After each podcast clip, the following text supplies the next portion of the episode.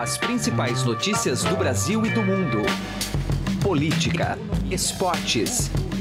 Informação com a credibilidade do maior jornal do país. Estadão Notícias.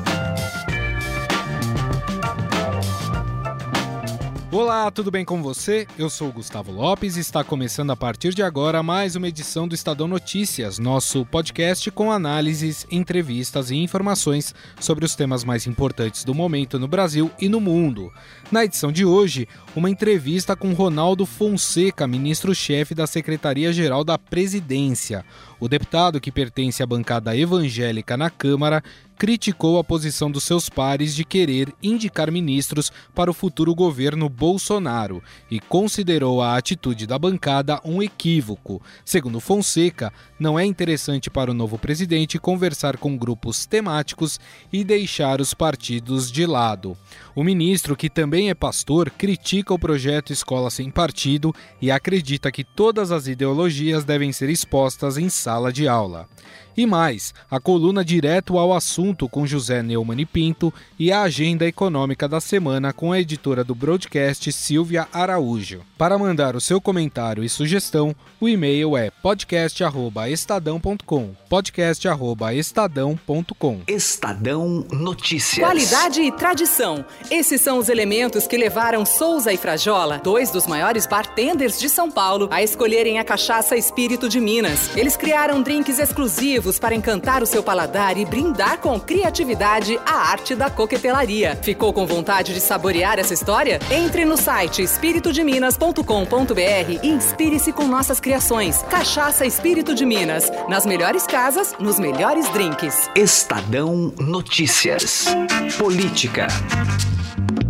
Acompanhe agora a conversa de Raíssen Abac e Carolina Ercolim com Ronaldo Fonseca, ministro-chefe da Secretaria-Geral da Presidência. Aqui no nosso estúdio estamos recebendo o ministro-chefe da Secretaria-Geral da Presidência da República, Ronaldo Fonseca, para conversar comigo e também com a Carolina Ercolim.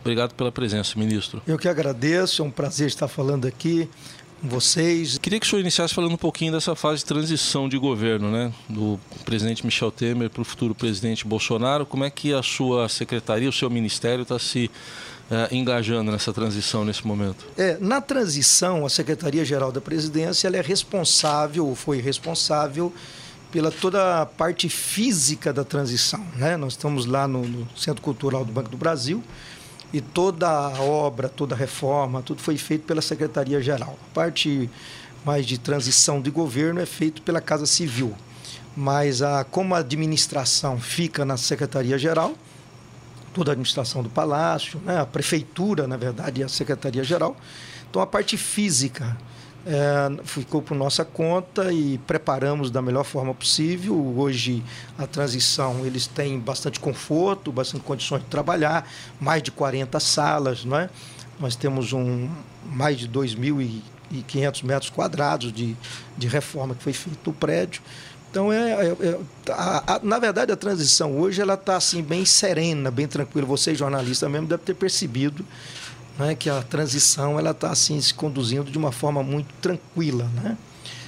Até porque o governo Temer se preparou muito para esse momento, na, não da forma que ele recebeu, né? A transição que o, aliás, não foi feita transição para o governo Temer. É. Até os computadores estavam vazios, né?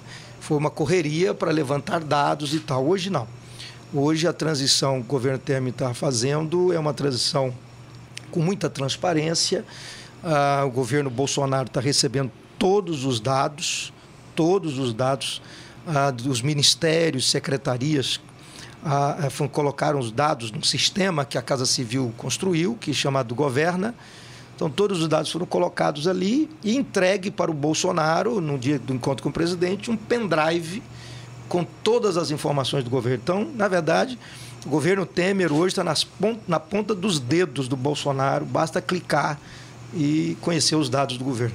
Nesse pendrive também tem as prioridades que o governo Temer entende é, estarem ali pulando na frente como uma oportunidade, inclusive, de seguir, já levando em conta o encaminhamento que foi dado até agora? Sim, no, no, no, nesse governo, além de colocar todos os dados do governo, ah, o Ministério da Fazenda, o Ministério do Planejamento, colocou ali, digamos assim, recomendações. É, o, é o, o máximo que se pode fazer para o novo governo. Recomendações, quais os cuidados que o governo Temer entende que deveriam ser tomados no próximo governo para que nós não tivéssemos aí um susto, principalmente na economia, um solavanco, para que o Brasil possa continuar bem da forma que está terminando o governo Temer. O senhor é... pode citar algumas dessas recomendações? Não, por exemplo, reforma da Previdência. Reforma da Previdência ah, que não foi feita agora, mas foi idealizada pelo governo Temer, está no Congresso Nacional, está lá na Câmara, passou na, na comissão, pronta para votar. Uma, uma das recomendações é que se faça o mais breve possível a reforma da Previdência.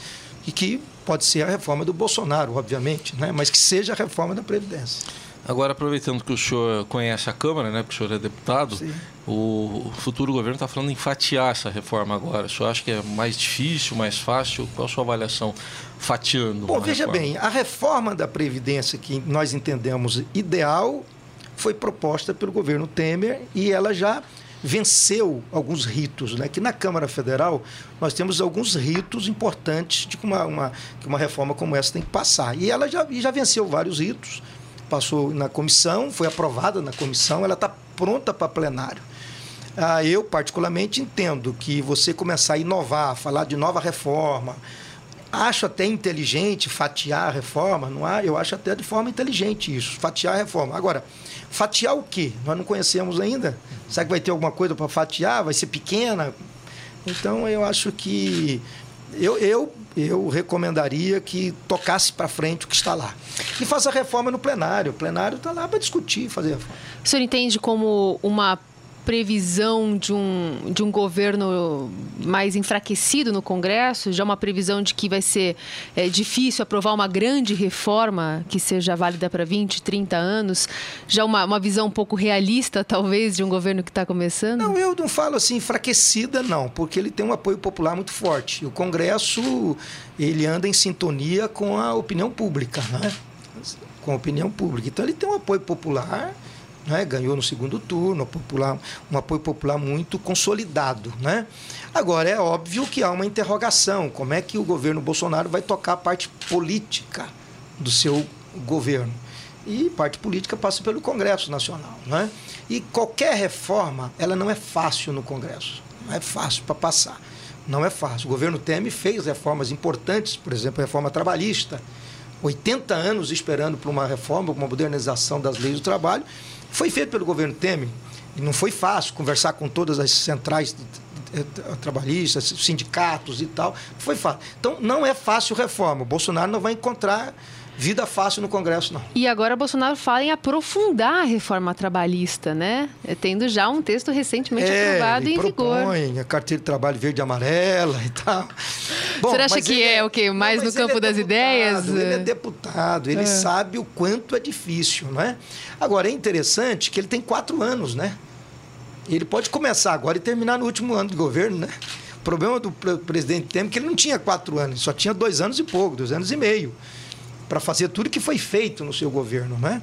E veja bem, as reformas que o governo Temer fez no Congresso Nacional e para a sociedade é, foi realmente um, um, um, como eu diria, né, um passe de mágica, né? Porque com dois anos e pouco, pegar o governo que pegou e ainda fazia as reformas, o Bolsonaro tem quatro anos, acho que ele tem muito tempo para isso. É, o presidente eleito agora está numa fase de começar a conversar com os partidos, né? Num primeiro momento ele conversou com as bancadas temáticas. Aliás, o senhor é, é deputado da bancada evangélica também, é importante Sim. ressaltar. Como é que vê essa estratégia dele de primeiro falar com as bancadas temáticas e agora começar a falar com os partidos? Olha, um presidente eleito que no, no nosso sistema político, sistema presidencialista, que passa tudo pelo presidente, conversar com deputados, com senadores, com bancadas é importante. Agora, do ponto de vista de resultado de voto, em bancada temática, eu acho assim uma coisa sem muito sucesso. Porque bancada temática já está explicando, né? Quando é um tema, por exemplo, bancada evangélica, se você colocar um projeto lá, um, um cara coloca um projeto de liberação do aborto, por exemplo, a descriminalização do aborto, aí a bancada evangélica vai toda para cima. Agora, quando você fala, por exemplo, reforma da Previdência, peraí, Vamos ouvir os partidos, vamos conversar com os partidos. O sistema político brasileiro hoje hum. não tem como você isolar os partidos. É aquela história, a Bíblia tem uma expressão que diz que você não pode colocar vinho novo em odre velho. Então não adianta você querer chegar com uma inovação dentro de um sistema que está aí, que inclusive é ultrapassado, mas está. É o que nós temos, não temos outro sistema. Então eu vejo, do ponto de vista de resultado de voto, não acho interessante. Acho interessante que ele tem que conversar com toda a bancada, as bancadas temáticas, isso é interessante. Mas veja bem, não é bem como as pessoas falam, bancada evangélica. É verdade, hoje o Congresso Nacional, hoje nós vamos ter mais de 100 parlamentares com vínculos evangélicos, com uma fé evangélica. Mas não é bem como as pessoas colocam. Por exemplo, bancada evangélica indicar ministro. Eu, eu acho isso um equívoco. Isso não tem, acho que não existe isso. Por que uma bancada evangélica vai indicar um ministro? Bancada evangélica ela está no Congresso Nacional para defender os ideais e os princípios cristãos. Nada mais do que isso. Bancada evangélica está procurando poder, não está buscando espaço para poder. Sim, podemos ter lá 5, 7, 8, 9, 10 deputados que têm esse tipo de interesse. Mas você não pode falar de 5 ou 10 deputados que têm um certo interesse de poder com os demais. Então, a bancada evangélica não está preocupada em indicar nomes, se é nome A ou B ou C. O, o presidente Temer, o senhor, claro, tem um contato muito próximo dele. É, chega a estar tá envaidecido com alguns nomes, é, vendo alguns nomes do, do próprio governo terem sido chamados pelo próprio governo Bolsonaro para integrar, por exemplo, a bancada, a, a, formação econômica dele. Por exemplo, nomes aqui no estado de São Paulo, o governador eh, eleito João Dória também chamando diversos nomes, quatro, cinco eh, secretários, né, que eram ministros. Como é que eh, o presidente tem avaliado né, ele que foi muito criticado né, por, por chamar algumas pessoas, é, agora observando essa transição de é, políticos eleitos chamando pessoas do casting dele. Veja bem, vai descido eu não diria, mas ele está super satisfeito, né? Porque no final do governo ele está vendo que a equipe que ele montou era realmente a melhor equipe para o Brasil no momento que o Brasil estava enfrentando. Hoje, por exemplo, no governo Bolsonaro, já declarado, nós temos três novos ministros que fazem parte hoje, ou fizeram parte do governo Temer. É, nós temos o ministro Wagner, a CGU, nós temos o Osmar Terra, que foi da área social do governo Temer, e nós temos o ministro Tarcísio, que é parte hoje da PPI, lá do, da nossa secretaria, secretária adjunto. E também São Paulo, não só São Paulo, não. Brasília, por exemplo, nós temos nomes de ministros do governo Temer que está indo também para o governo de Brasília e outros estados. Bom, é aquele negócio, né? É um dono de um time que vê um artilheiro dele fazendo gols em outro time, ele também fica satisfeito porque o cara é bom, é um craque, não é? Então o governo, o presidente Temer está satisfeito porque entende que conseguiu montar uma boa equipe. Por isso, resultados positivos do seu governo fechando com um resultado positivo. O, o senhor assumiu o ministério em maio, bem ali no meio da, da greve, né? Do, dos caminhoneiros, né?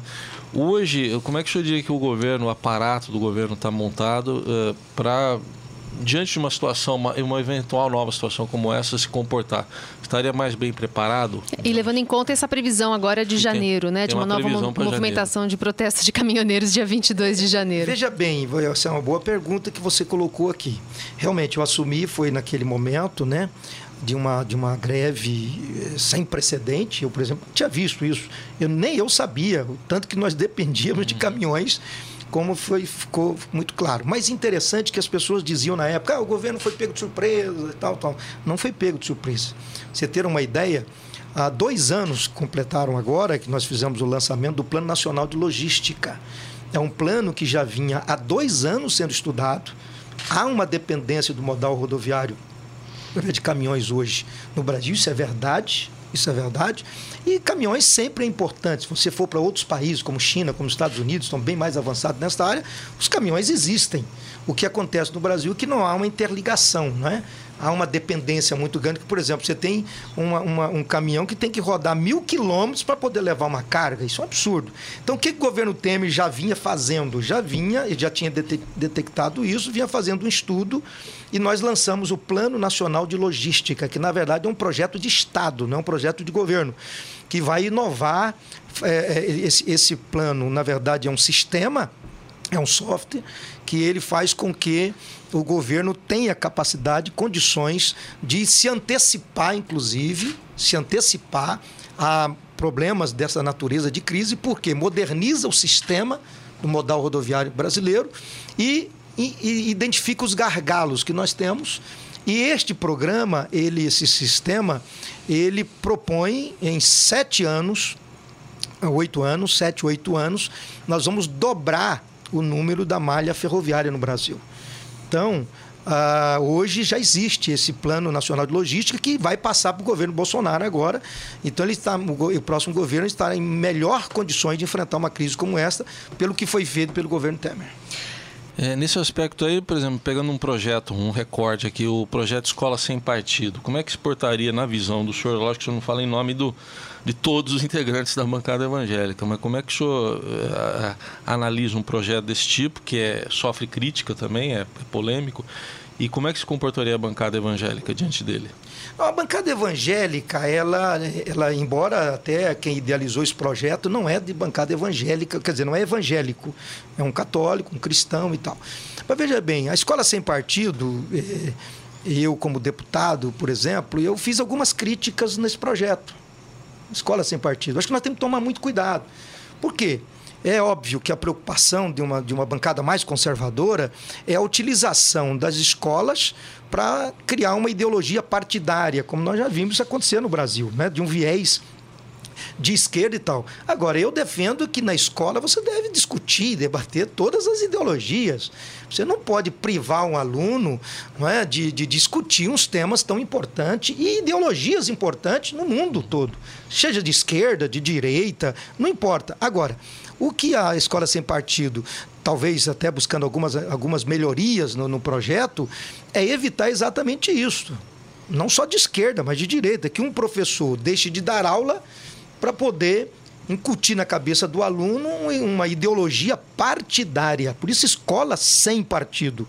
Não é escola sem ensinamento de política, de ideologia política, mas não existe. Por que um partido tem que ter primazia numa sala de aula e um professor tem que querer forçar para um aluno uh, pensar como ele na questão ideológica? Agora, se ele coloca de forma aberta, porque nós podemos tomar cuidado para não censurar o professor, não é? Todos nós somos, somos alunos, somos alunos, sabemos o quanto um professor é importante para nós.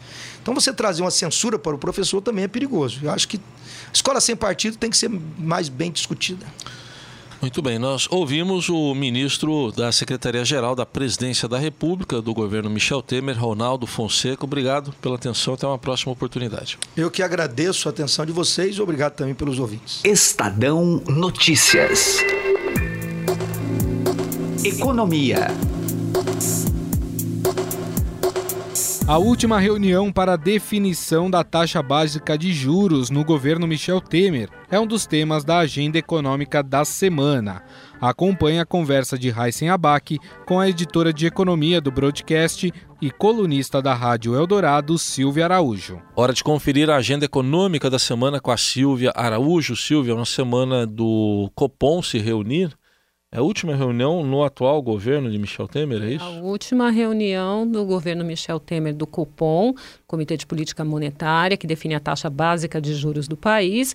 E não deve ter surpresa não, viu, Heisen? A taxa vai ficar lá naquele 6,5% ao ano, que é o patamar histórico de baixa da taxa Selic, e vamos permanecer nesse patamar aí, talvez por algum tempo. Se depender da inflação é, teria até algumas chances de se falar em redução de juros.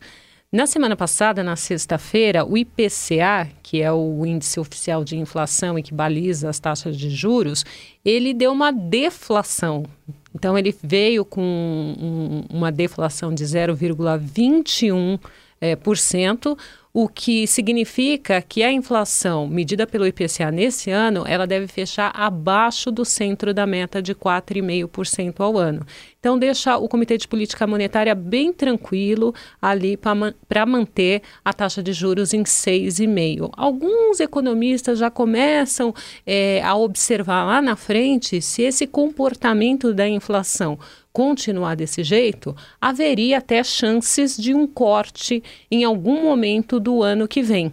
Você lembra que lá atrás a gente conversou bastante sobre uma possibilidade alta de juros, né? Porque a gente tinha uma pressão muito forte no dólar, que estava pressionando os preços de atacado, mas eh, não se observou esse repasse de preços de atacado para o varejo. Tanto que esse IPCA do mês de novembro veio baixinho desse jeito, né? Na realidade, ele veio com uma taxa negativa. Então, tá aí. Próxima reunião é agora e depois só no governo Bolsonaro, da reunião do Copom sobre a taxa básica de juros. Vamos falar de outros dados que saem essa semana. O varejo, a gente vai saber como é que está o varejo? Tem um varejo, o dado é de outubro, é o dado do IBGE é, deve vir um pouquinho mais acelerado porque é final de ano, né? Então, geralmente no final de ano a gente tem um pouco mais de demanda ali para o varejo, mas não deve ser é, muito forte. Os indicadores que têm saído, tanto de varejo quanto de indústria, têm mostrado ali que há uma retomada assim da economia, mas ela continua a passos muito lentos. E o setor de serviços? Com é serviços acontece a mesma coisa, né? Algumas áreas ali de setor de serviços acaba puxando um pouquinho mais também no final de ano, né? Então você tem ali aqueles serviços é, domésticos, serviços de cabeleireiro, esses serviços mais básicos que as pessoas procuram mais também no final do ano. Então serviços deve vir aí um pouquinho mais mais forte do que no mês anterior. Sai nessa semana também esse dado, né? Sai nessa semana também. E também produção agrícola é outro tema da agenda. É quem salva o PIB, né, Raíssa? A gente viu ali no dado do PIB que saiu é, recentemente que a agricultura é que que puxa aí o crescimento do país. Se a gente vai ter um crescimento esse ano estimado de 1,3% para o produto interno bruto, boa parte disso a gente deve aí ao setor agrícola. E esse dado que vai sair é um levantamento sistemático que o IBGE faz e ele é referente ao mês de novembro e a gente já consegue é, enxergar um pouco mais o PIB agrícola do último trimestre do ano. Bom, para a gente encerrar, Silvia, na última semana o presidente eleito falou muito sobre reforma da Previdência, falou em fatiar a reforma da Previdência. Quer dizer, pelo jeito não vai ter grandes novidades até o fim do governo Temer, né? É, pelo jeito, é, é uma pauta que é muito cara para a economia do país. Ela é cara porque ela precisa andar, a reforma precisa ser aprovada, qualquer que seja a reforma, para dar uma sinalização de equilíbrio nas contas públicas. É o que as agências de classificação de risco estão esperando estão até cobrando do governo brasileiro. Né? Recentemente, a Moody's falou, a S&P e a Fitch, as três principais agências de risco, colocando sempre a questão da previdência como muito importante, uma sinalização, pelo menos no começo do ano que vem, dessa pauta, para que eles, de posse dessa informação, olhem o que vão fazer com as notas de risco do Brasil. É, há uma desconfiança de que, se essa matéria não for endereçada no primeiro semestre do ano que vem, ao menos endereçada, a gente corre o risco de começar um ano com downgrade, ou seja, rebaixamentos de notas do país. Aí, agenda econômica da semana com a Silvia Araújo. Obrigado, Silvia. Até mais. Até. Estadão Notícias. Direto ao assunto. Com José Neumann e Pinto.